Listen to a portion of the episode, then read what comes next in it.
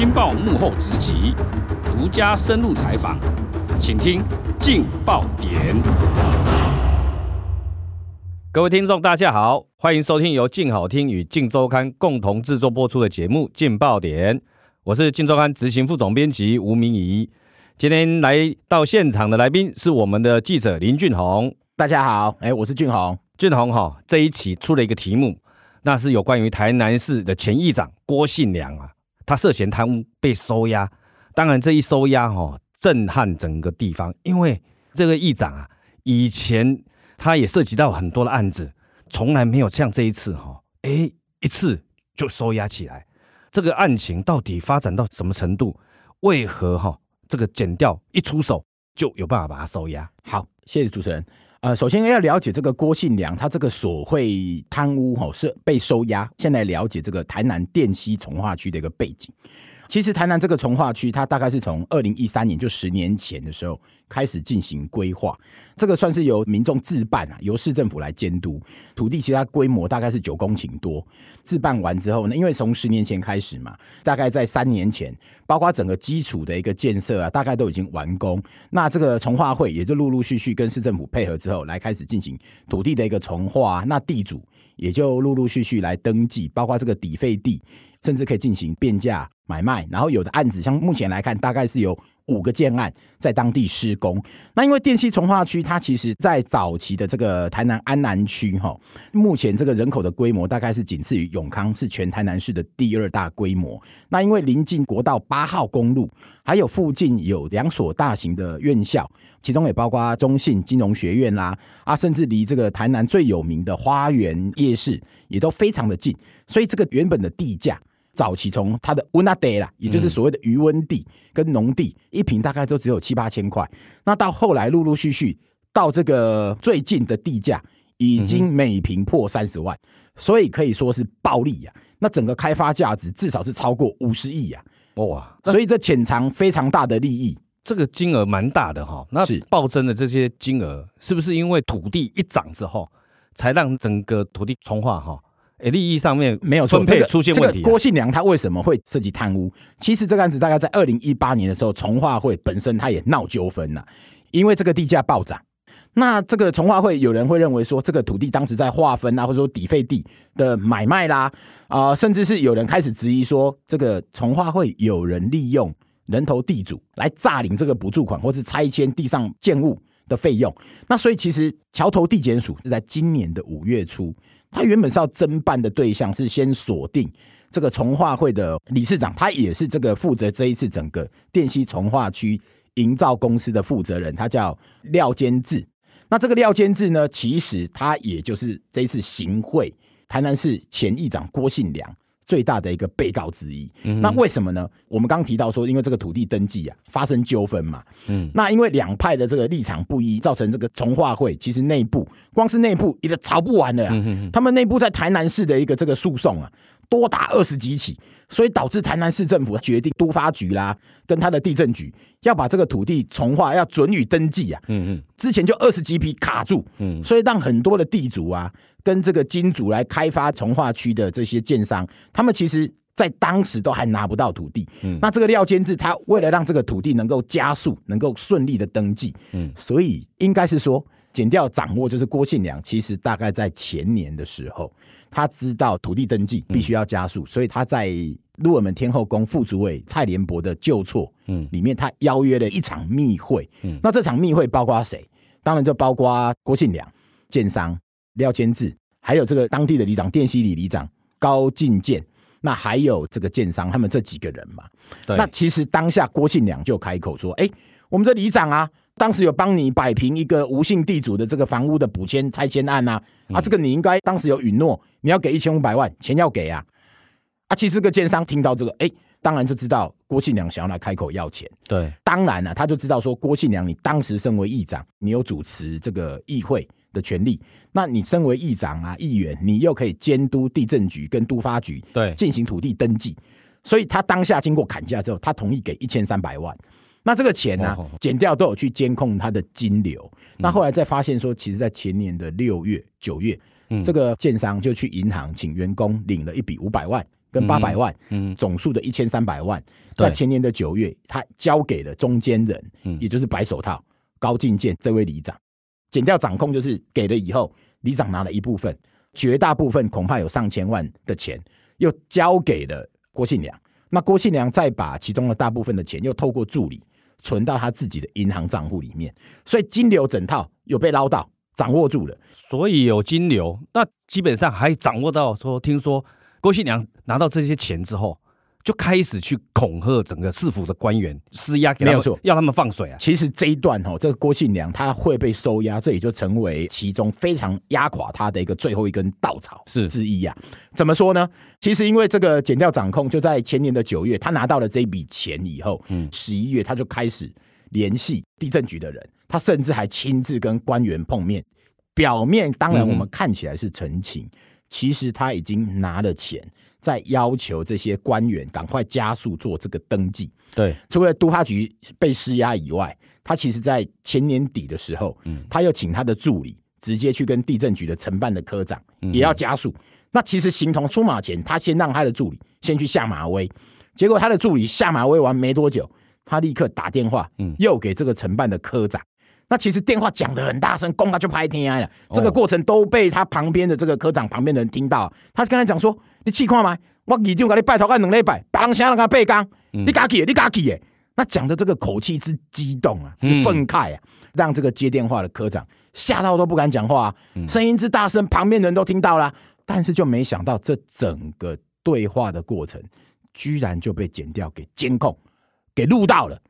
所以这一段这个录音，你恐吓官员、你施压官员的过程，你插翅难飞啊！哇，这个怎么会这么巧哈？就说他已经行走江湖也这么久啊，怎么会这么大胆哈？不过这可能就看出了说，其实台南这个地方哈，或者是说俗称欧兵的郭信良，对你行径之跋扈之嚣张啊，嗯嗯，你显然没有把司法，甚至没有把这个官箴啊，嗯，摆在心里啊。不然这么大胆、这么嚣张、大拉拉，你怎么敢这样直接就讲出来？通常可能叫来议会立正罚站，对不对？你其实可以透过别种的手段，比如说来刁难、来背个，甚至换一种方式来索贿。比如说，我们举一个例子，像这个最近云林县啊，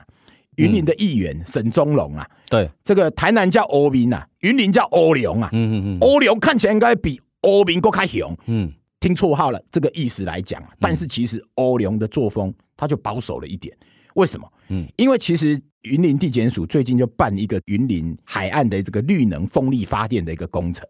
那这个被指控行贿的是一家叫达德能源的公司，这个我们上次好像提过，这个上次我们也踢爆过这、啊、这件整个事情。嗯、那其实我们从云林欧龙的索贿的手法来看，他是用工程款去包装汇款，他去把这个施工的价格拉高、垫高以后，把款项作为贪污之用。那郭信良是完全省去的这些，郭信良是直接大拉拉电话卡起一的妈一的，只差没有用三字经破口大骂。但是他这个强悍的态度，你让官员吓到嘛？啊，所以马上他一打，马上就放水了。他打电话的当天，其实官员吓到，隔天他的局长立刻先批第一段公文，嗯，就先把部分的这个土地登记先放行，隔了两个月之后，又把剩下的又放行。所以其实原来争议的大概二十几笔。到后来，地震局其实，在郭信良的施压下，全部都放给业者地主，让他们去做登记。就是本来登记的人数在整个台南市政府里面卡着，其实卡着原因，郭信良电话一打一骂，你有效嘛？因为郭信良就可以，郭信良钱收了以后，他也真的收钱办事，他去施压。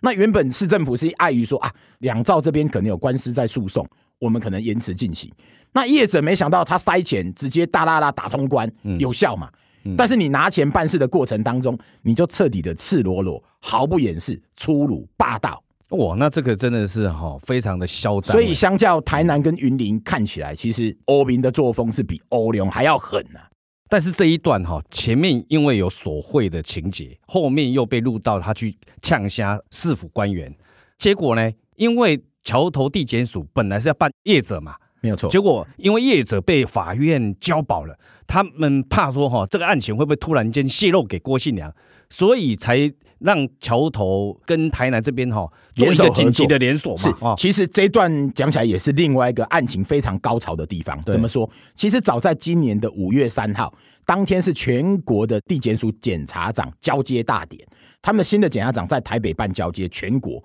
其实，在桥头，他们正在悄悄发动一场大搜索，剪掉去抓了廖监志这个理事长。怀疑什么？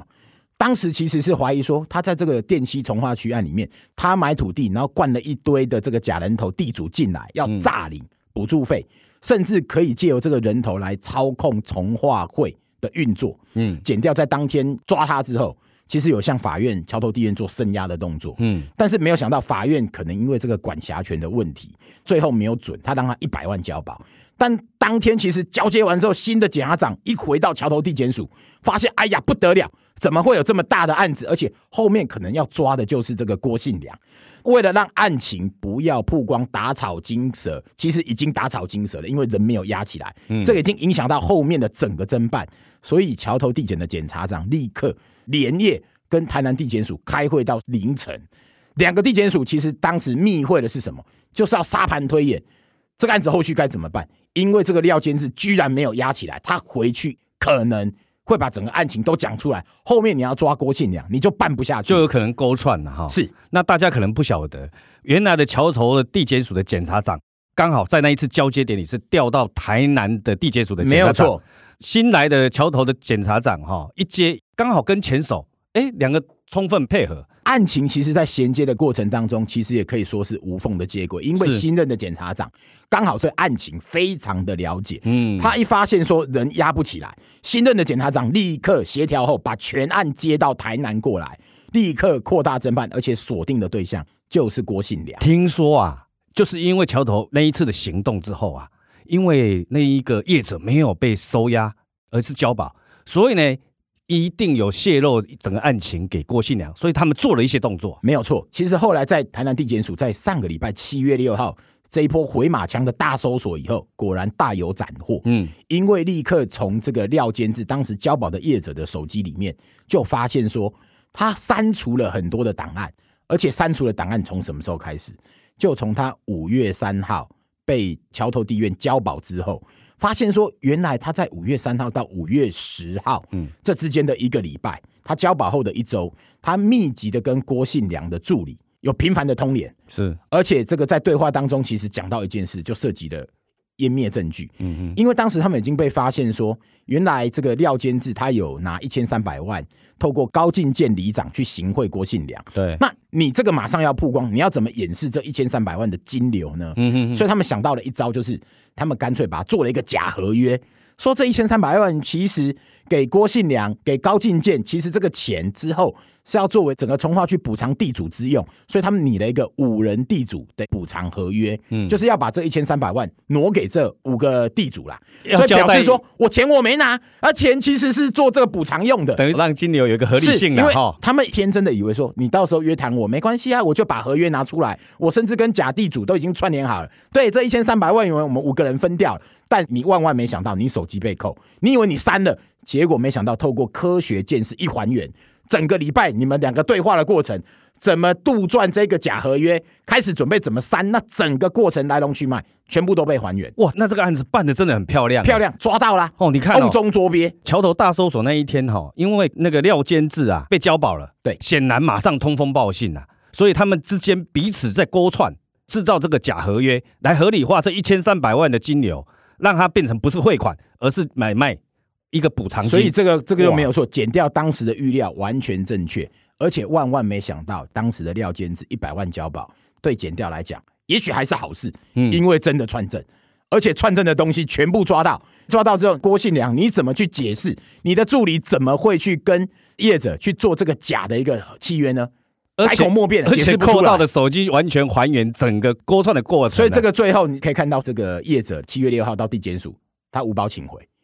所以显见他大概就已经转做污点证人，他已经全咬了，因为他行贿的罪比较轻嘛，当污点证人的话，哈，而且这一件这一件目前在地检署看起来，可能就是法律上所谓的不违背职务行贿罪了。嗯嗯嗯，搞不好连关都不用关，对他只要认罪，咬住、那个、咬住就好了，咬住公务员。那郭姓郭姓良人赃俱获啊，因为整个灭证也被逮到了，监听译文也被弄出来了，所以他整个索贿跟贪污的罪行啊，其实是非常的非常的明确啦。啊，其实郭信良其实，在台南政坛里面哈，他也非常不简单，因为他算是七连霸的议员。那尤其他又当过正副议长，过去哈，其实他有涉及过两宗的贪污案，被台南地检署起诉。一件是早期在这个十几年前，在台南的电西国中有涉及校舍弊案，有涉及泄露这个相关的底标资料，那他有被贪污罪起诉。对，另外一件是这个在关田的一个钢铁环保厂。要进行扩厂环评的一个评估案，嗯、他也涉嫌收受业者，嗯，应该是好几百万。不过虽然起诉了，但是其实郭姓良哦非常厉害，他在整个诉讼过程当中，他最后都无罪脱身。哦，要扳倒他，扳倒他相当不容易啊。他其实，在台南政坛的影响力，经常起话剧也跟党。怎么说呢？其实当时在赖清德在台南市长的任内啊，嗯赖清德其实之前跟议会处的关系没有那么的好，嗯，所以他后来支持的议长是这个赖美惠，嗯嗯，哦，当时郭信良是副议长。不过很诡异的是，赖美惠她最后并没有当选，她大概绿营跑票了十票。嗯，那其实外界很多人就怀疑说是郭信良从中作梗。那到最近的一次啊，嗯，民进党推出的是邱丽丽要选议长。嗯，那其实后来邱丽丽也因为贿选被起诉嘛。嗯，不过后来我们看到这个起诉的资料里面，邱丽丽被监听，她其实监听的一段里面也跟郭信良有关。嗯，因为她跟她的大庄脚郭在清提到说，对我这次把给会都卖掉啊。一定要给他拼斗，被他上拼斗，指的其实就是欧兵郭信良。所以其实我们从这个案例看起来，你就可以知道说，其实郭信良在台南地方的政坛，他的影响力绝对不容小觑。这个台南哈，整个政坛哦，大乱斗，大乱斗啊！哇，前议长跟现任议长也是斗成这样子哈，是水是很深呐。那基本上哈，这郭信良哈，这一次能够被扳倒哈，连他自己都不知道。因为听说到案的时候，他还一再的跟检察官哈辩解啊。其实他都一再认为说这是做选民服务，但是你没有想到说，原来剪掉掌握了这些监听的译文，甚至这个业者行贿的一个说法。那还有就是你的幕僚助理跟业者之间的这个赖的对话，全部都被还原。所以这几个证据摊在眼前。难怪你开庭其实很快，大概新证都已经成立。嗯哼，因为他的铁证嘛，三个，一个就是行贿者他的自白嘛，对，你的那个赖的截图的通联也都通通被掌握。那你去将市府的官员的那个译文也有了。三个铁证一掐下去，尤其呛的过程当中，检方大概会认为说他可能有朝这个借势借端呐、啊，嗯嗯嗯，哦，你又收钱，又借由你议长的权利去施压，对，所以大概就朝这个方向在侦办他。如果借势借端的罪，这个罪责更重，更重。哦、那因为外界预料了。郭信良这一次会投入安南区立委的一个选举，这次他被收押之后，其实外界甚至有人怀疑说，哎，这是不是政治追杀？跟绿营跟谁谁有没有关系？我是认为这都是无的放矢。从我们刚才相关的证据，你看起来是你自己收贿，这事情都你自己干的啊，这跟外面政治有什么关系？刚听我们这样讲，从桥头地检署临时的办的那个案子之后，引爆了后面，后来才把整个案子移到台南地检署的话，这个根本就是。本来一直都在监听，其实减掉考量的减掉考量的都是司法正义啦，全部都是市证据在侦办，对，并没有说因为你是蓝啊，你是绿，怎么个侦办法？不过这个哈，我们真的要为整个桥头地检署、台南地检署两个地检署充分配合，这尤其是这两个地检署的检察长，像我所知道的这个桥头地检署检察长张春辉，他过去号称这个人蛇小王子，而且他还得过国际检察官优良奖的一个肯定。对，后来接任的这个台南的检察长中和宪，对。过去在台南担任检察官的时候，他也是侦办过很多的一个弊案，嗯，所以可以说是两个地检署的合作，两个检察长的合作，还有两个地检署非常优秀的检察官通力合作下，目前案子都还办得相当的漂亮。是啊，今天俊宏跟我们分享这个台南前议长收贿的案子哈，非常的精彩，非常感谢大家的收听，也请持续锁定由静好听与静周刊共同制作播出的节目《劲爆点》，我们下次见，下次见，拜拜。拜拜。想听爱听，就在静好听。